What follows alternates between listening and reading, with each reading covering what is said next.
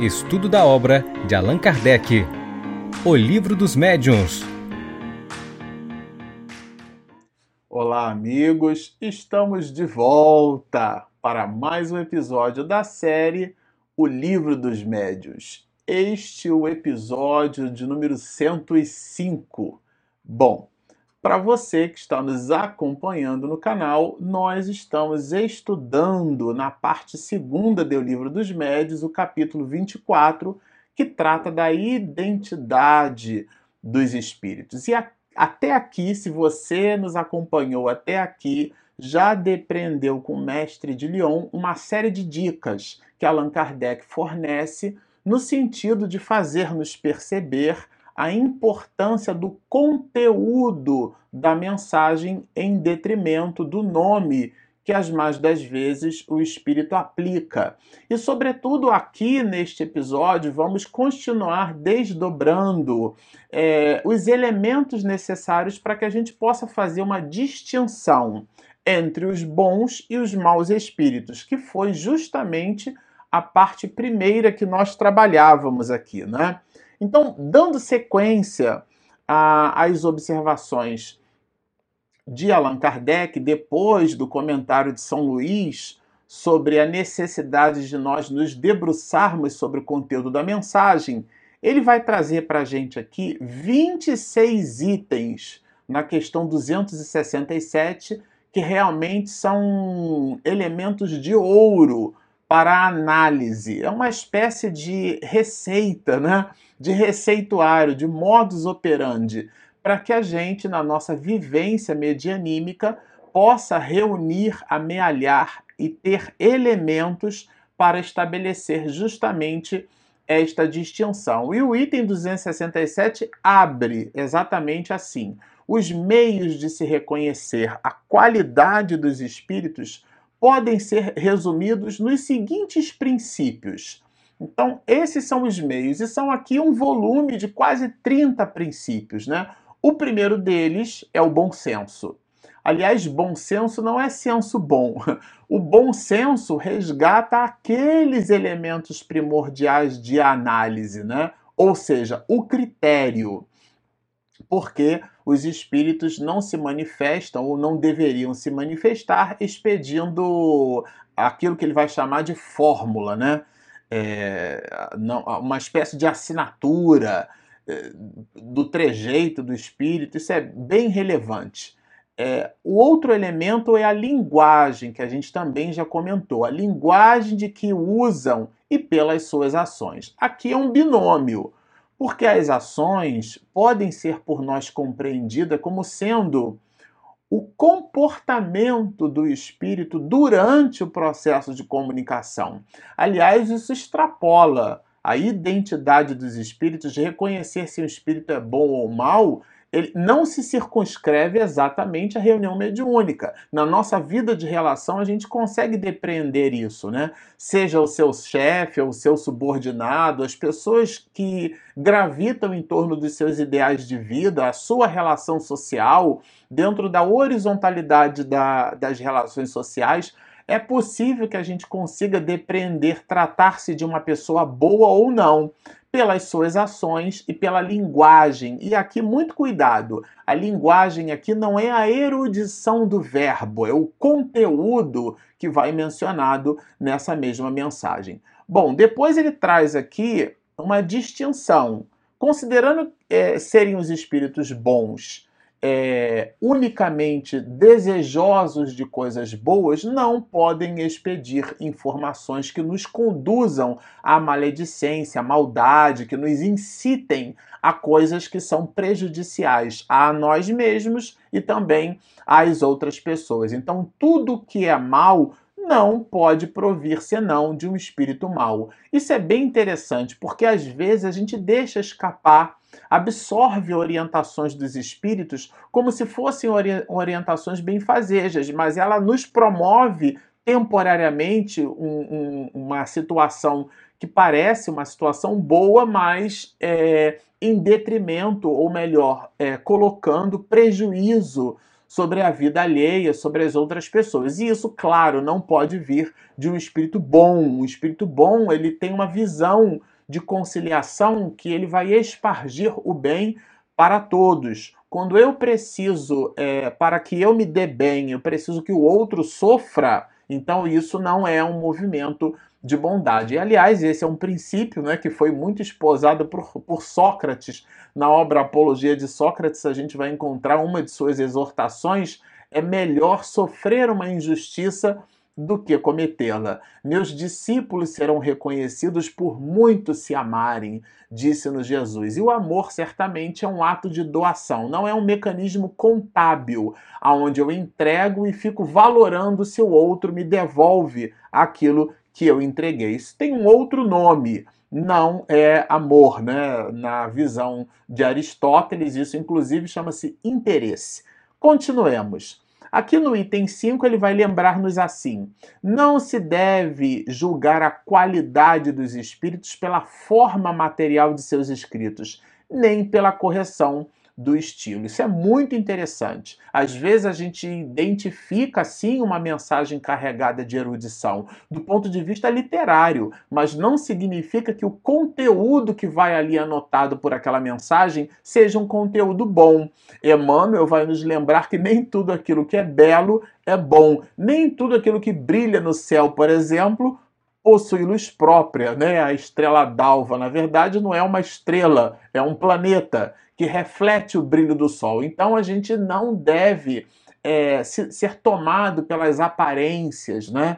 É, construir uma, uma acuidade sem profundidade. Isso é um ponto de atenção bem relevante. E às vezes, na reunião mediúnica, a gente recebe uma mensagem, né? Sobretudo o médium, quando é ele que psicografa e ele se sente assim, tão tocado e ele acaba eventualmente se deixando levar e aquela mensagem é falaciosa. Muito embora tenha sido escrita carregada de vernáculo, carregada de uma concordância verbo-nominal cheia de sofisticação, mas o conteúdo da mensagem não é um conteúdo bom tudo que se afaste da lógica, da ração e da prudência não pode deixar dúvida quanto à sua origem. Então é esse elemento racional. No episódio passado nós falávamos, por exemplo, da, dos algoritmos de inteligência artificial que evoluíram na proposta para a inteligência cognitiva. Essa base de conhecimento que vai ampliando as possibilidades computacionais nos dias atuais, né? E, e, e, vejam, é baseado na lógica, nos elementos racionais. Então, depois, evoluindo no item 6, Allan Kardec vai citar aqui a linguagem dos espíritos elevados é sempre idêntica. Ou seja, uma mensagem de Emmanuel nunca vai contrariar uma mensagem de Joana de Ângeles. Uma mensagem do Dr. Bezerra de Menezes nunca vai contrariar uma mensagem de André Luiz. As observações mediúnicas colocadas por Manuel Flomeno de Miranda, que aliás estudamos aqui no canal, jamais vai contrapor-se a este livro que nós estamos estudando, que é o livro dos médios. Os espíritos bons, os espíritos elevados, eles não criam é, elementos de dissociação, de divergência de pensamento. É inclusive algo que a gente observa bastante, por exemplo, na própria filosofia, né? Eles divergem uns dos outros a todo momento, porque o centro de interesse está em, muito mais em expedir as suas verdades do que propriamente promover o bem da, dessa mesma sociedade onde ele vive. Vejamos aqui uma relação que parece um dualismo, né? Allan Kardec diz assim: entre duas comunicações assinadas, por exemplo, por São Vicente de Paulo, uma pregando a união e a caridade, e a outra tendendo a semear a discórdia, não há nenhuma pessoa sensata que possa enganar-se. Por quê? Porque São Vicente de Paulo jamais expediria uma mensagem que nos incitasse à discórdia. Bom, aqui há um outro elemento bem interessante, né? A ignorância tem certeza de tudo. Uma pessoa que ignora, que desconhece e que, portanto, gravita ali na faixa dos espíritos de terceira ordem, não terá compromisso com a verdade. Então, por uma questão de indisciplina, ela não dirá que não conhece aquele tema, mas os espíritos bons não se comportam assim. Por isso que Allan Kardec vai dizer que os espíritos bons só dizem o que sabem. Quando não sabem, se calam diferente dos espíritos pseudo-sábios, classificados por Allan Kardec nas questões 100 a 113, que o próprio médium de Leão recomenda a leitura, disse no episódio passado e repito aqui. Se você está nos assistindo neste episódio e você ainda não. Aliás, a gente tem um conteúdo aqui no canal que trata exatamente dessa parte do livro dos Espíritos, questões 100 a 113. Você busca aqui no canal, a Regina, minha esposa, faz de forma caprichadíssima a descrição do conteúdo, você vai achar essa taxonomia do mundo espiritual aportada pelo mestre de Leão, que é o insumo necessário para entender essa parte do capítulo 24 do livro dos médios. Então, os espíritos bons só dizem coisas boas. Os pseudo-sábios é que gostam de nos iludir. E existem os pseudo-sábios encarnados e também desencarnados. Isso aqui é um livro que trata para todos nós, não são é, elementos específicos para a reunião mediúnica. Mas ele evolui, Allan Kardec. Reconhecem-se ainda os espíritos levianos pela facilidade com que predizem o futuro e falam com precisão de fatos materiais que não podemos conhecer. Nossa, esse item 8 aqui da questão 267 do Livro dos Espíritos lembra-nos bastante aquela mensagem da data limite que circulou bastante por aí pela internet, que não possui.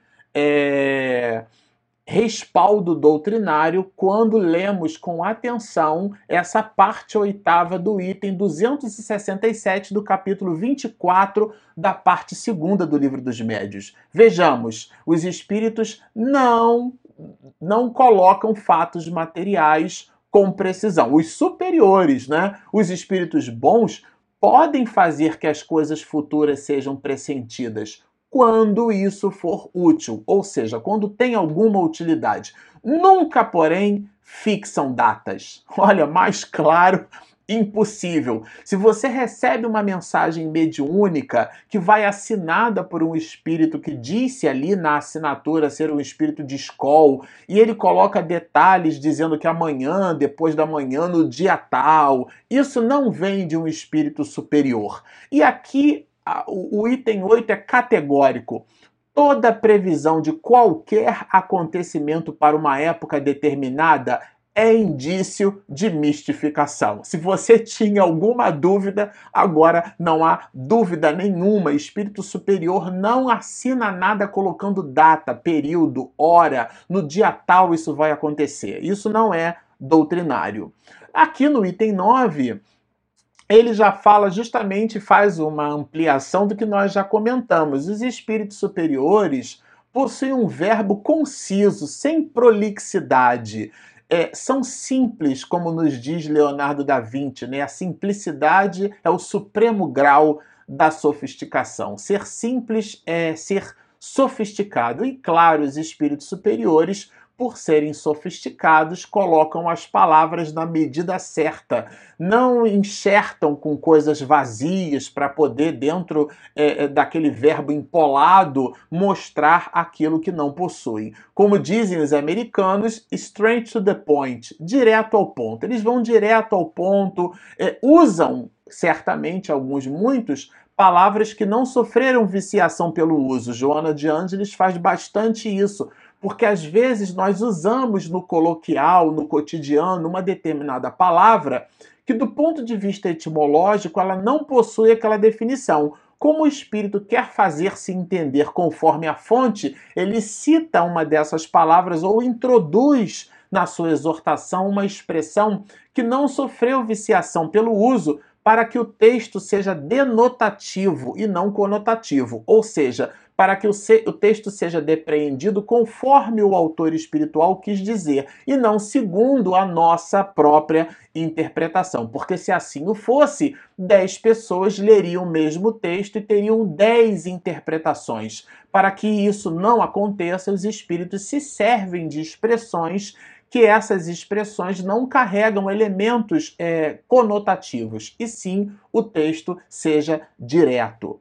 Mas, é, ainda que o texto seja direto, os espíritos não produzem nenhum elemento coercitivo. Os espíritos bons nunca ordenam, não existe ordem, né? não se impõem, apenas aconselham. E se não são ouvidos, retiram-se. Ou seja, deixam para que o nosso livre-arbítrio construa as nossas decisões também os espíritos bons, vamos encontrar, não ficam massageando o ego de médium. Os espíritos bons não lisonjeiam. Aprovam o bem que se faz, mas sempre com reserva. Nada de pompa e circunstância, como a gente costuma dizer, né? Os maus exageram nos elogios, estimulam o orgulho e a vaidade. Faz com que o médium se sinta o, o, o super médium, afinal de contas, ele foi capaz de psicografar, ele foi capaz de estabelecer uma mensagem psicofônica que o livro dos médiuns vai chamar de médium falante, no capítulo 32 chama de médium psicofônico, né? São aqueles médiums que doam o instrumento fonador, isto é, a laringe, para que o espírito possa se comunicar. E ele, as mais das vezes, vai expedir mensagens nos mais variados plexos.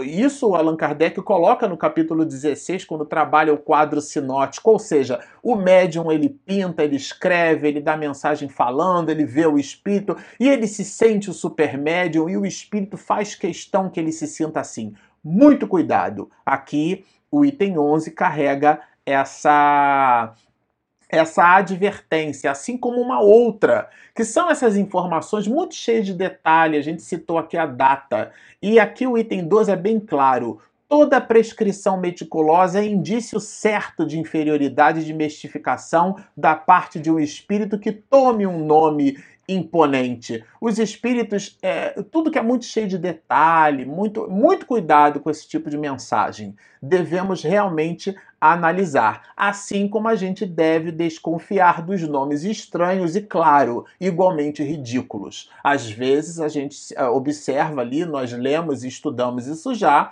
o médium assina como se fosse Maria, mãe de Jesus, o próprio Jesus Cristo, e usa aquelas expressões em verdade, em verdade vos digo, que é como o texto evangélico, é, no início, produz as citações que Jesus deixou é, para nós. Mas depois de verdade, de verdade vos digo, o conteúdo da mensagem não tem nada de verdadeiro. Ele é falacioso, ele é enganatório, ele é alguma coisa frívola, sem nenhum conteúdo consistente e deve ser por nós de novo analisado. Portanto, são mensagens ridículas, mensagens apócrifas, isto é, mensagens falsas que mesmo cercadas de um eruditismo, né, de uma erudição no verbo, é o que o verbo pode ser erudito, repito, mas o conteúdo da mensagem nada tem de bom.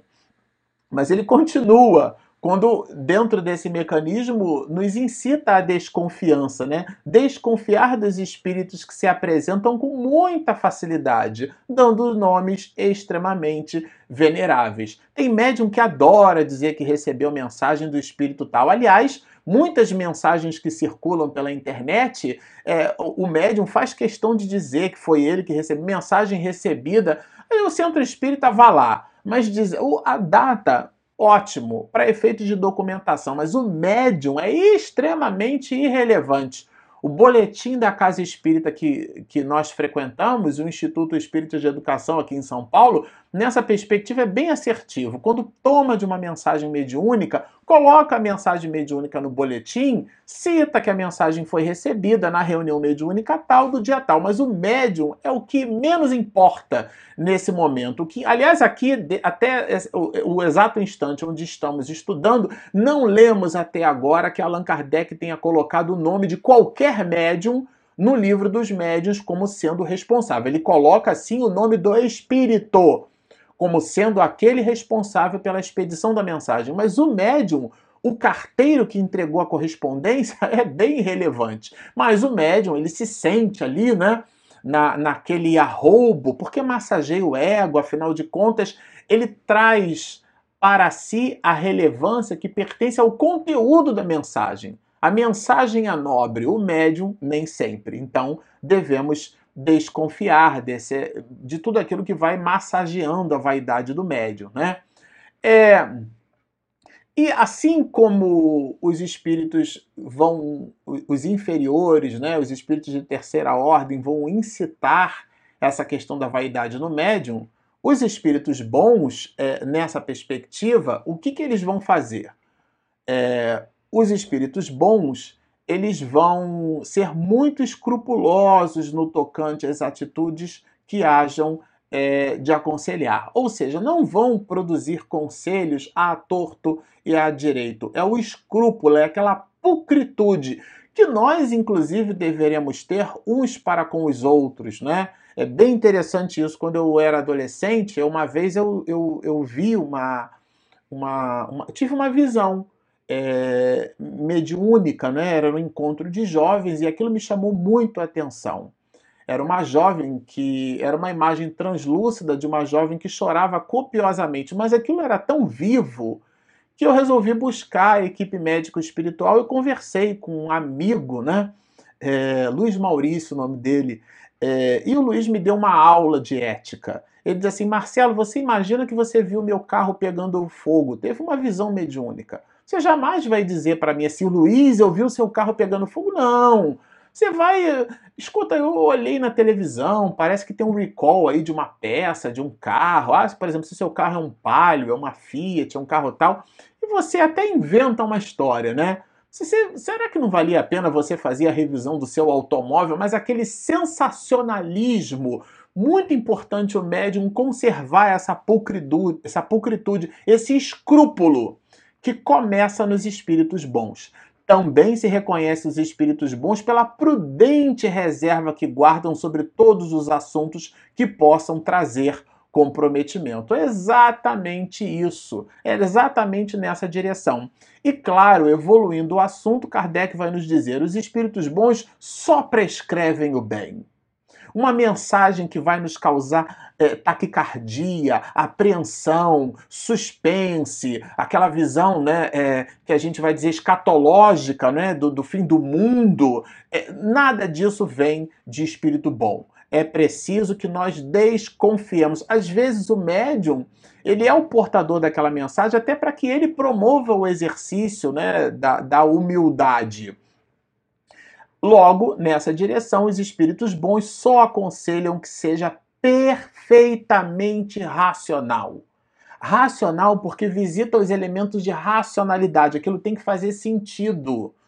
Não deve simplesmente visitar o apelo único e exclusivo do coração. Por amor, nós matávamos na Idade Média. Abjura essa tua crença. Era queimado vivo em praça pública pelos processos inquisitórios né, do período medievo. Então, por amor, a gente já fez muita bobagem. A três quartas partes dos romances é, mediúnicos trazem os decessos da alma vinculados a essas questões amorosas, porque nós nos distanciamos das relações de racionalidade. O item 19 vai nos trazer um elemento muito consistente. A ação deles, né, dos espíritos imperfeitos sobre o médium, é às vezes violenta e promoca, promove, provoca movimentos bruscos e intermitentes, uma agitação febril e convulsiva, que faz contraste com a calma e a doçura dos espíritos bons. Às vezes aquele movimento febricitante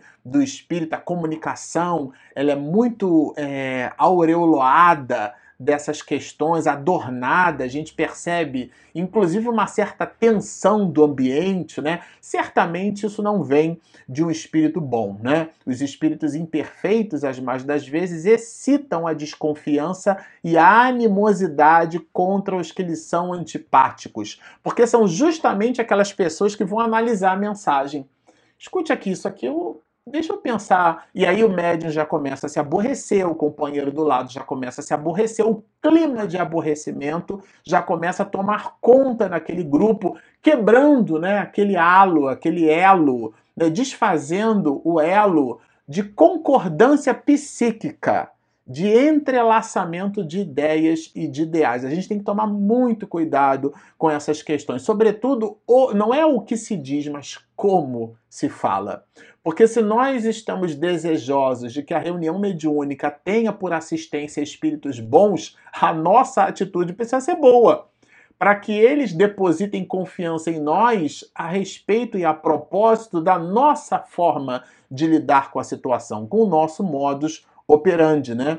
Os espíritos se servem de sofismas, ora de sarcasmos, de injúria e até mesmo de demonstrações materiais do poder oculto de que dispõem. Então, certamente, se tiver um médium de efeitos físicos, ele vai produzir da reunião algo que a gente é, entenda que aquilo é sobrenatural, que aquilo é maravilhoso. De um modo geral, a gente se deixa muito levar por as questões do sensacionalismo, né, do sobrenatural, do maravilhoso, e nada dissemos aqui já é, com uma certa insistência, inclusive. O, o, a reunião mediúnica, o efeito medianímico, a mediunidade não é uma manifestação sobrenatural. Ela está presente em a natureza. Se nós observarmos, Moisés, por exemplo, proibiu a comunicação com os mortos. Ninguém proíbe aquilo que não existe, mas por que Moisés proibiu?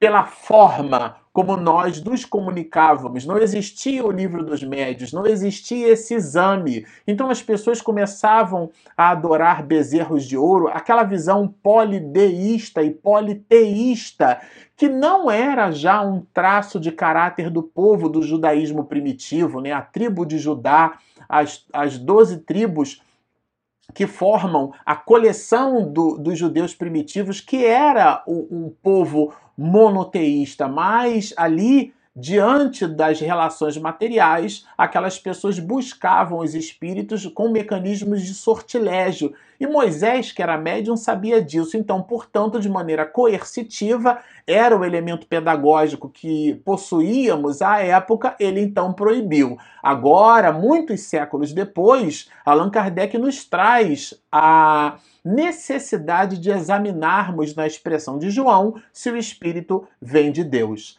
Caso não se hajam libertado da influência da matéria, os espíritos é, dos que tiveram na Terra uma única preocupação, seja material ou moral, continuam dominados pelas ideias terrenas que trazem consigo. Ou seja, não é porque foi para o mundo espiritual que o espírito passou a ser bom.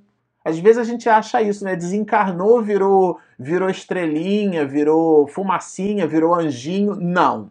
Os espíritos são os homens e as mulheres que animaram personagens que existiram por sobre a face da Terra. Então, o espírito leva para o mundo espiritual o seu patrimônio intelecto-moral. Todas as suas conquistas fazem parte daquilo que efetivamente ele é a verdadeira pedra de toque que atestará essa superioridade né, de alguns espíritos é a pureza inalterável dos sentimentos morais de que porventura sejam dotados. É o conteúdo da mensagem, é o halo. Isso é bem interessante, bem importante a gente ter em mente, né? Não basta que um espírito tenha sido na Terra um grande homem, para que se encontre no mundo espiritual de posse da soberana ciência. E quando ele fala da soberana ciência, ele está falando da ciência do espírito, que o Evangelho segundo o Espiritismo faz, na visão de Allan Kardec, uma associação.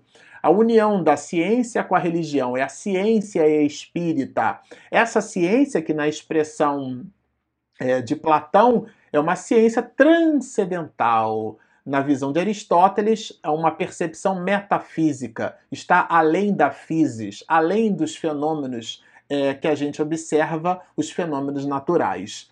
Os gracejos dos espíritos superiores são muitas vezes finos e sutis, mas nunca triviais. Isso é bem interessante. Hoje a gente faz é, gracejo com tudo. A gente então faz apologia à orientação, à opção sexual do outro. A gente faz apologia, faz gracejo à posição da onde a pessoa vive no Brasil, se é no Nordeste, se é no Sul, se vive em outro país, né? É, piada com português. Então a gente vai se permitindo esses gracejos cercados de leviandade, de trivialidade, e os espíritos superiores não usam esse tipo de linguagem. Agora, aqui o item 25, ele fala para que a gente deva estudar o caráter dos espíritos que se apresentam, sobretudo do ponto de vista moral. Vocês reparam que tudo Allan Kardec converge para o conteúdo da mensagem, né? E aqui ele traz um elemento para a nossa reflexão e a gente já vai se despedindo. Para julgar os espíritos, como para julgar os homens, é preciso primeiro que cada um saiba julgar-se a si mesmo. Ora, para que eu consiga estabelecer juízo de valor sobre uma mensagem, eu preciso ter esse juízo de valor construído dentro de mim. Eu preciso ter claro o que é que significa a bondade, o que é que significa ser bom, ser justo, no mínimo equânime. Esses valores precisam estar é, dinamizados dentro de mim para que eu possa, diante de uma mensagem, estabelecer juízo de valor, porque senão será simplesmente a minha opinião diante da opinião de um espírito. São dois espíritos, a diferença é que um está desencarnado e o outro está encarnado. E esse primeiro desencarnado expediu a sua opinião através de um recurso mediúnico. Não há nada de mais com isso precisamos analisar a mensagem a partir dos elementos que fomos capazes de desenvolver em nós. Infelizmente, muitas pessoas tomam suas próprias opiniões pessoais por medida exclusiva do bem e do mal, do verdadeiro e do falso, ou seja, julgam as coisas segundo o ponto de vista pessoal daquele que aprecia. E aqui ele encerra nos dizendo: Todas essas instruções resultam da experiência e dos ensinos dos espíritos. Allan Kardec trata aqui de todo o volume de experiências e chama-nos a atenção. E agora a gente vai se despedindo, porque a próxima live nós trabalharemos um volume de perguntas e respostas sobre a natureza e a identidade dos espíritos, encerrando esse capítulo de número 24. Bom, como vocês observam, é um conteúdo sensacional. Se você nos assistiu até aqui, gostou do que ouviu, mas ainda não se inscreveu, por favor, clica ali embaixo e inscreva-se Espiritismo e Mediunidade. Do lado tem um sininho para receber as notificações. E ah, não esquece de dar aquele joinha do YouTube, porque ajuda o motor é, a nos encontrar através da pesquisa que outras pessoas venham fazer. Também gostamos de lembrar que nós temos um aplicativo que é gratuito, disponível na Play Store e na Apple Store. Bom, estão feitos os convites. Baixem o nosso app, inscrevam-se no nosso canal, sigam-nos e muita paz.